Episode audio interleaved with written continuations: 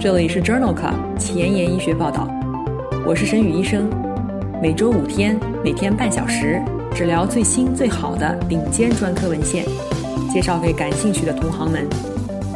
Journal Club 是双周刊，分十个专科话题，这一周五天分别是心脏血管星期一、呼吸重症星期二、消化肝胆星期三、神内脑外星期四和内分泌代谢星期五。别忘了关注公众号，订阅我们的节目哦。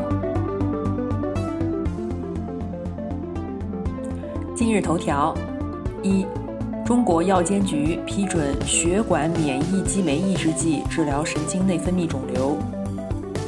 二、新英格兰医学杂志一部和两部妊娠糖尿病筛查法的比较。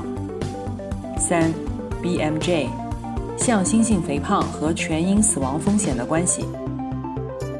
四，妇产科超声杂志，妊娠期糖尿病对胎儿心脏形态和功能的影响。五，Lancet 子刊，糖尿病患者罹患重症 COVID-19 的风险预测模型。这里是 Journal Club 前沿医学报道，内分泌代谢星期五，Endocrinology Friday。我是主播沈宇医生，精彩即将开始，不要走开哦。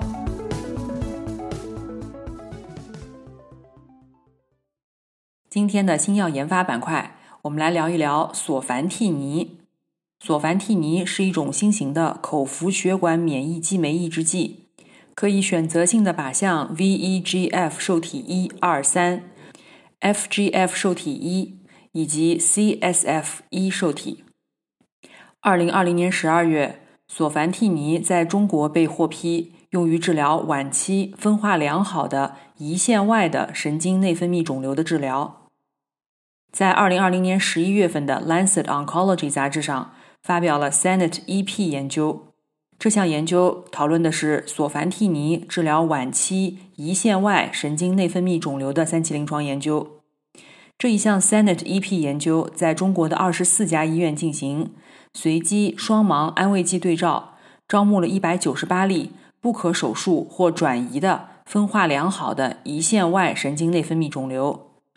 随机分入索凡替尼三百毫克口服 QD 组，或者是匹配的安慰剂组。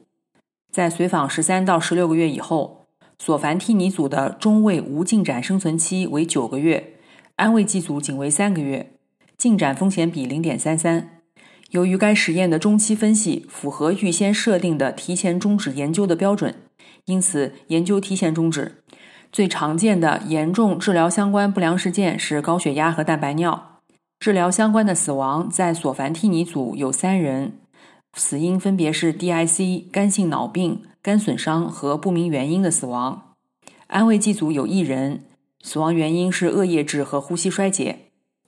这项 Senate EP 研究认为，与安慰剂相比，服用索凡替尼的患者无进展生存期明显延长。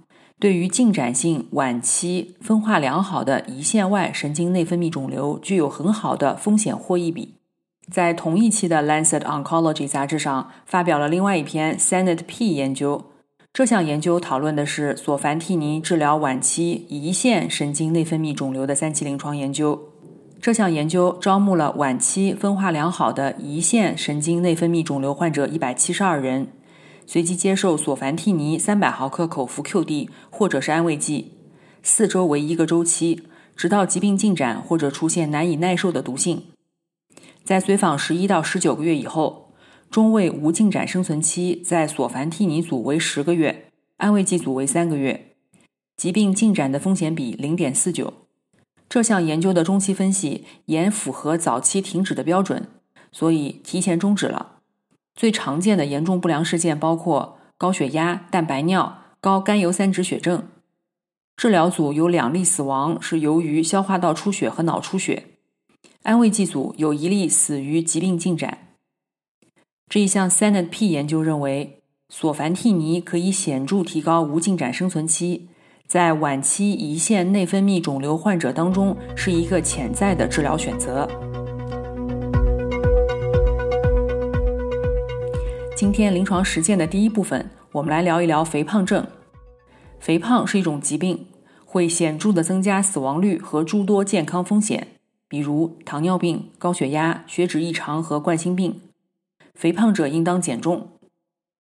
临床上，把 BMI 介于二十五到三十之间称为超重，BMI 介于三十到四十之间称为肥胖，BMI 大于四十或者是存在合并症时大于三十五，称之为重度肥胖。肥胖症治疗的目标是预防、治疗或者逆转肥胖的并发症，提高生活质量。这些患者体重减轻百分之五。即会有健康受益。肥胖的治疗方法包括生活方式干预、药物和手术减重。通过单纯的生活方式干预，减重的目标一般为百分之五到百分之七。生活方式联合药物干预，减重目标可达到百分之十到百分之十五。如果减重目标达到百分之三十，则需要通过减重手术。关于肥胖症的生活方式干预、药物、手术治疗等方面的内容。我们曾经在第二十五期、第四十五期和第一百零五期内分泌代谢节目当中聊过，有兴趣的朋友可以点击链接重复收听哦。今天分享的第一篇文章，我们来聊一聊如何通过生活方式干预来减重。这项随机对照研究发表在《JAMA》杂志二零二一年三月刊上。美国中西部的偏远地区的肥胖患病率较高，而且减重的计划难以实施。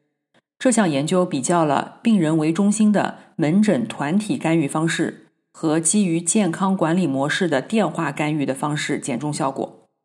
研究一共纳入了一千四百例参与者，平均年龄五十四岁，BMI 平均三十六点七公斤每平方米。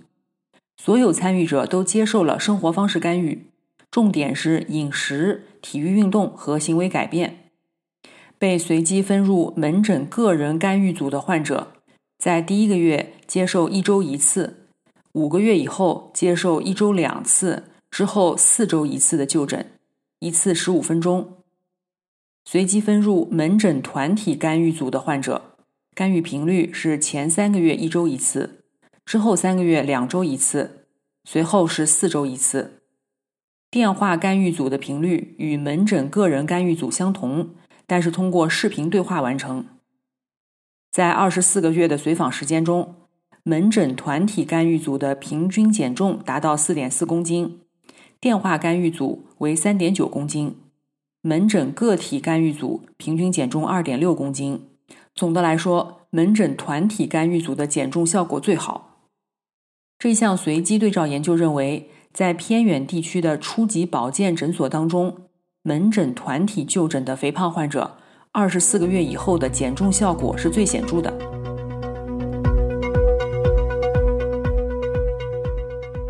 接下来，我们来讨论两篇文章，都是关于肥胖与全因死亡率及心血管死亡率之间的关系。第一篇文章发表在《欧洲心脏病学杂志》二零二零年七月刊上。这项 Origin 研究的目的是讨论体重和体重变化。与糖尿病患者死亡、心血管死亡的结局之间的关系。研究一共纳入了一万两千例糖尿病或者糖尿病前期的患者，根据入组时的体重被分为低体重、正常体重、超重和肥胖症。在随访六点二年以后，与正常体重的患者相比，超重和一级肥胖患者的总死亡风险最低，风险比为零点八和零点八二。P 值均小于零点零一，他们的心血管死亡风险也最低，风险比均为零点七九。任何严重肥胖都与较高的死亡率无关。相反，研究中观察到低体重的患者死亡风险和心血管死亡风险均升高，风险比为一点二八和一点三四。与没有减轻体重的患者相比，持续两年体重减轻。与死亡风险和心血管死亡风险升高相关，风险比为一点三二和一点一八。反过来，体重增加与任何不良结局无关。这项 Origin 研究认为，糖尿病或者糖尿病前期的患者当中，肥胖与心血管疾病死亡、死亡风险和不良的心血管结局无关。死亡风险最低是在超重和中度肥胖，也就是 BMI 介于二十五到三十五之间的患者。体重减轻是死亡风险升高的独立预测因子。这项研究的结果好像与我们平常的认知有所不同。那么，什么样的肥胖会增加全因死亡风险呢？在二零二零年九月的《BMJ》杂志上发表了一项荟萃分析，讨论了向心性肥胖与全因死亡风险之间的关系。在这项研究当中，向心性肥胖的量化指标使用了腰围、臀围、大腿围、腰臀比、腰围身高比、腰围大腿比以及身体脂肪指数 BAI 和身体体型指数 ABSI。这项系统回顾和荟萃分析的目标是评价一般人群当中向心性肥胖的量化指标与全因死亡风险之间的关系。最终的分析包括了七十二项前瞻性队列研究和二百五十二万名参与者。综合风险比如下：腰围每增加十公分，风险升高百分之十一；臀围每增加十公分，风险降低百分之十。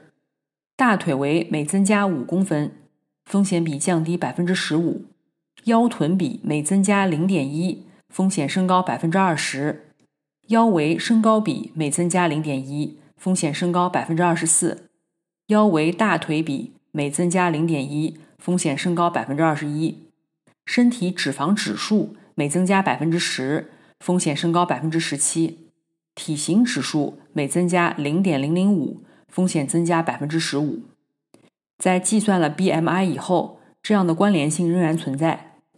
同时，研究还发现，全因死亡风险与腰围、腰围身高比之间存在于近乎 J 型的关联，与腰臀比和 BMI 呈单纯的正相关，与肥胖指数呈 U 型相关。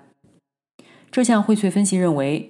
向心性肥胖与全因死亡风险显著增加呈正相关，这可以与 BMI 一起用于评估过早死亡风险。今天关于肥胖症的最后一篇文章，我们来聊一聊体重反弹的问题。这篇文章发表在二零二一年三月的《Diabetes, Obesity and Metabolism》杂志上。这项研究评价了减肥引起的食欲素增加是否是体重反弹的预测因子。文章一共纳入了 Direct 研究当中二百五十三例糖尿病患者，平均年龄五十三岁，BMI 三十四点七，百分之五十九为男性。在这项 Direct 研究当中，干预组给予了二十四个月的体重管理计划，对照组则继续接受正常的糖尿病护理。干预组在第五个月的时候，体重平均下降了百分之十四，但是随着时间的推移又逐渐反弹。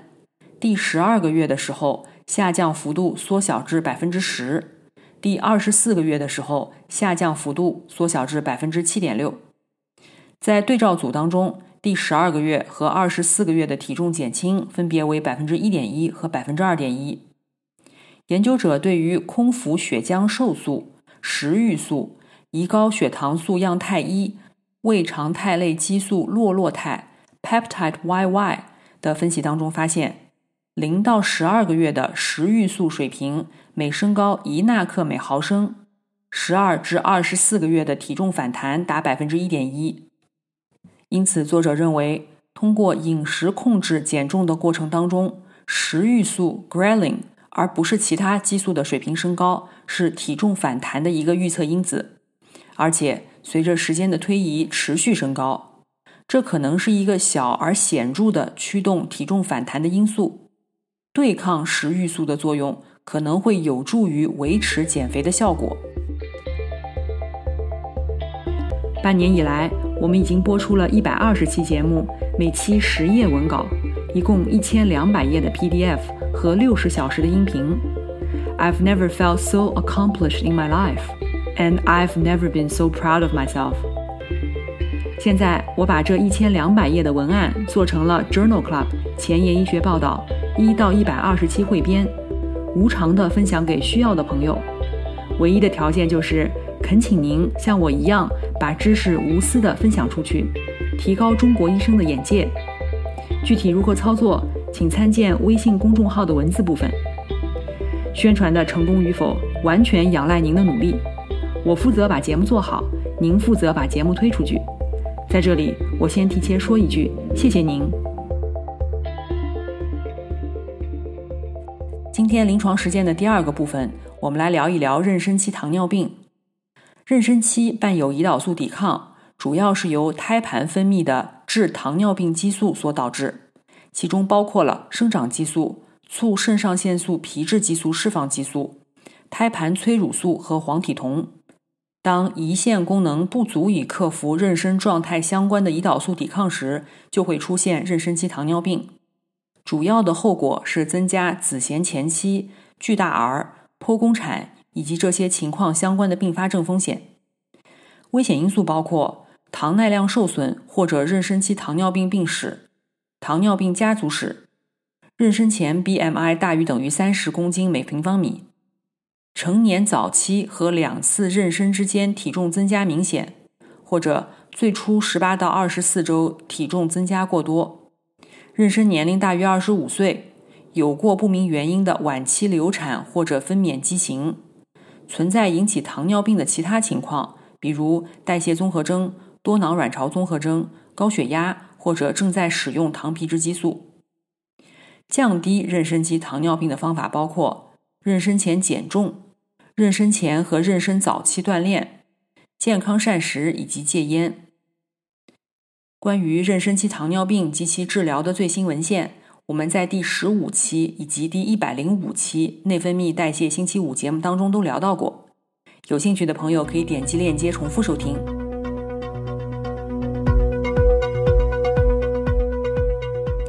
今天我们首先来聊一聊关于糖尿病筛查的方法。这篇文章发表在二零二一年三月的《新英格兰医学杂志》上。妊娠糖尿病筛查有两种推荐方法：一步筛查法和两步筛查法。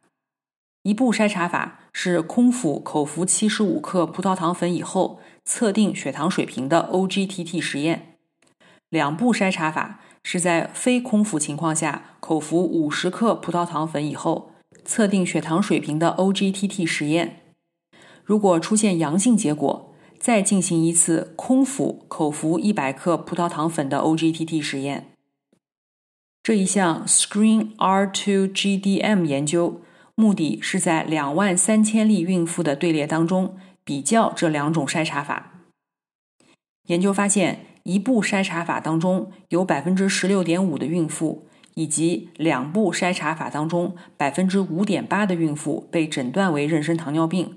风险比一点九四，其他主要结局的发生率两组没有统计学差异，比如大于胎龄儿、围产期复合结局、妊娠高血压或者先兆子痫、首次剖宫产发生率。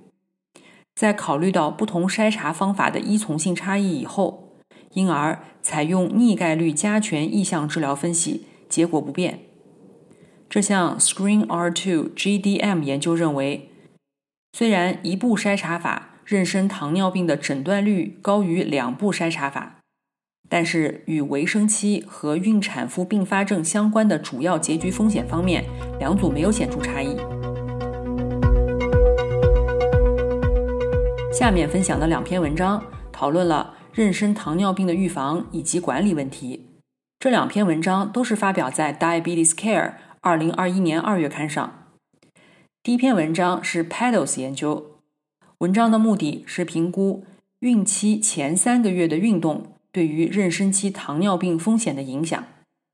这项 Pedals 研究是一项前瞻性的妊娠队列研究，对于两千两百例孕妇进行了随访，使用妊娠体力活动问卷来评估运动量，根据运动量分为第七十五分位数以上的中高强度运动组。当前指南建议运动量的正常运动组和随机任何运动组。总体来说，妊娠糖尿病患病率为百分之六点五。调整后的分析显示，运动量大于第七十五百分位数的妇女，筛查结果异常的发生率低百分之四点八，妊娠期糖尿病的发生率降低百分之二点一。这项 Pedals 研究认为，运动可以降低妊娠期糖尿病风险。但是所需的运动量可能要高于目前指南所推荐的。未来建议孕妇每天进行三十八分钟以上的中等强度运动，来预防妊娠期糖尿病。另外一篇关于妊娠期糖尿病妇女体重、血糖管理的文章是 SMART GDM 研究。这项研究目的是评价智能手机软件 Habits GDM 是否能够预防孕期体重过度增加，改善妊娠糖尿病患者血糖控制，以及妊娠期糖尿病患者孕产妇和新生儿的结局。这是一项随机对照研究。十二到三十周被诊断为妊娠期糖尿病的妇女共三百四十人，被随机分配到了常规护理组或者是干预组。干预组的妇女使用 Habits GDM 软件，综合的从饮食、体育活动、体重、血糖、生活习惯给予额外的支持。参与者平均年龄三十二岁，平均 BMI 二十五点六。两组之间的孕妇孕期体重过度增加。孕期体重增加幅度以及分娩结局没有统计学差异。干预组的患者平均血糖读数较低，差异达零点一五毫摩尔每升，而且干预组的患者餐前和餐后两小时的高血糖比例更低，餐前高血糖比例分别为百分之十七和百分之二十三，优势比为零点六八。餐后两小时高血糖比例分别为百分之二十和百分之五十，优势比为零点五四。干预组的新生儿并发症包括出生创伤、新生儿低血糖、高胆红素血症、呼吸窘迫、入住新生儿 ICU 和围产期死亡的风险比显著降低，分别为百分之三十八和百分之五十三，p 值等于零点零零六。这项 SMART GDM 研究认为。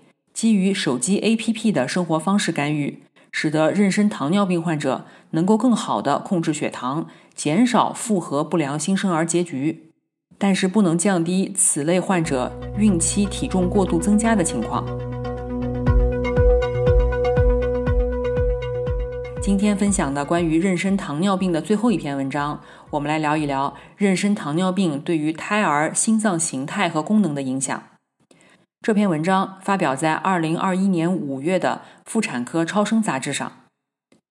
这项针对孕中期和孕晚期的胎儿队列研究，目的是评价妊娠糖尿病的母亲孕育的胎儿心脏形态功能的差异，并且评估心脏改变是否随着胎龄的增加而加重。这项队列研究招募了一百多例孕二十四到四十周的妊娠期糖尿病妇女。和二百多例正常妊娠的妇女，在妊娠期糖尿病的母亲的胎儿心脏超声检查当中，与对照组相比，右心室功能指数在二十四到三十二周和三十二到四十周持续降低，而且在两个时间段内，胎儿右心整体纵向应变降低，左心室基底区收缩力降低。因此，作者认为。已知妊娠糖尿病妇女的后代中，在儿童早期和成年早期发生心血管疾病的风险较高。这项研究认为，与对照组相比，妊娠糖尿病主要与胎儿右心室功能下降相关，而且这种现象不会随着胎龄的增加而增加。需要进一步的研究来确定是否与随后发展为心血管疾病高风险相关。今天的交叉学科板块，我们来聊一篇关于皮肤科与内分泌科相交叉的文章。这篇文章发表在《JAMA Dermatology》JAMA 皮肤病学子刊二零二一年一月刊上。持续或者大剂量的使用全身和吸入糖皮质激素会导致骨质疏松，甚至是骨折。但是外用糖皮质激素以后发生骨质疏松和主要骨质疏松性骨折的风险尚不清楚。这是一项全国性的回顾性队列研究，讨论的是强效和超强效外用糖皮质激素累计暴露量与骨质疏松及其骨折风险之间的关系。研究纳入了七万两千例丹麦成年人，他们至少接受了等效于两百克莫米松的外用糖皮质激素，其中约一半为女性，平均年龄五十二岁。作者发现，强效外用糖皮质激素。与骨质疏松和骨质疏松性骨折的风险之间存在剂量依赖的关系。比如，暴露量五百克到九百九十九克时，骨质疏松的骨折风险比为一点零一；暴露量一千到两千克时，风险比为一点零五；暴露量大于一万克时，风险比为一点二七。外用糖皮质激素的累积剂量每增加一倍。骨质疏松及其骨折的风险比增加百分之三。外用糖皮质激素占总人口骨质疏松的风险归因百分之四点三，占总人口骨质疏松性骨折的风险归因百分之二点七。因此，作者认为高剂量的超强效外用糖皮质激素与骨质疏松及其骨折风险增加相关。临床医生在处方这一类的激素使用时。应当注意到这个问题。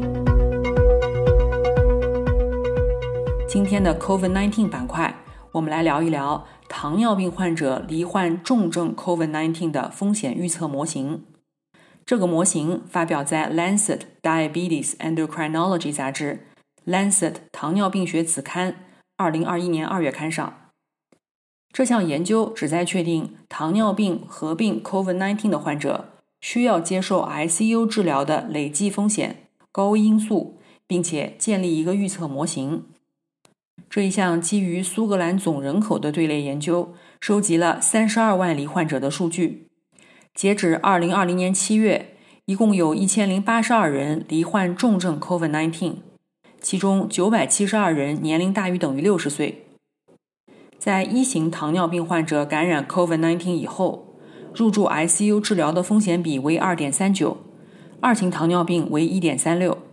在调整了年龄、性别、糖尿病持续时间以及类型以后，主要的高危因素包括男性性别、住在养老院或者更贫困的地区、存在视网膜病变、肾功能异常、血糖控制差、在过去五年有糖尿病酮症酸中毒或者是低血糖病史。降糖药物和其他药物种类多，有吸烟病史。总的来说，糖尿病患者 ICU 治疗的预测模型的 C 统计量为零点八五。这一项队列研究认为，一型和二型糖尿病患者在 ICU 治疗 COVID-19 的总体风险显著升高。糖尿病患者当中风险差异很大，可以通过病史预测重症 COVID-19 患病的风险。今天就聊到这里。如果你真心喜欢我的节目，不用给我点赞，现在就去转发分享吧。像我一样，免费的将最新最好的临床文献分享给需要的朋友。下星期一是心脏血管星期一节目，精彩继续，不见不散哦。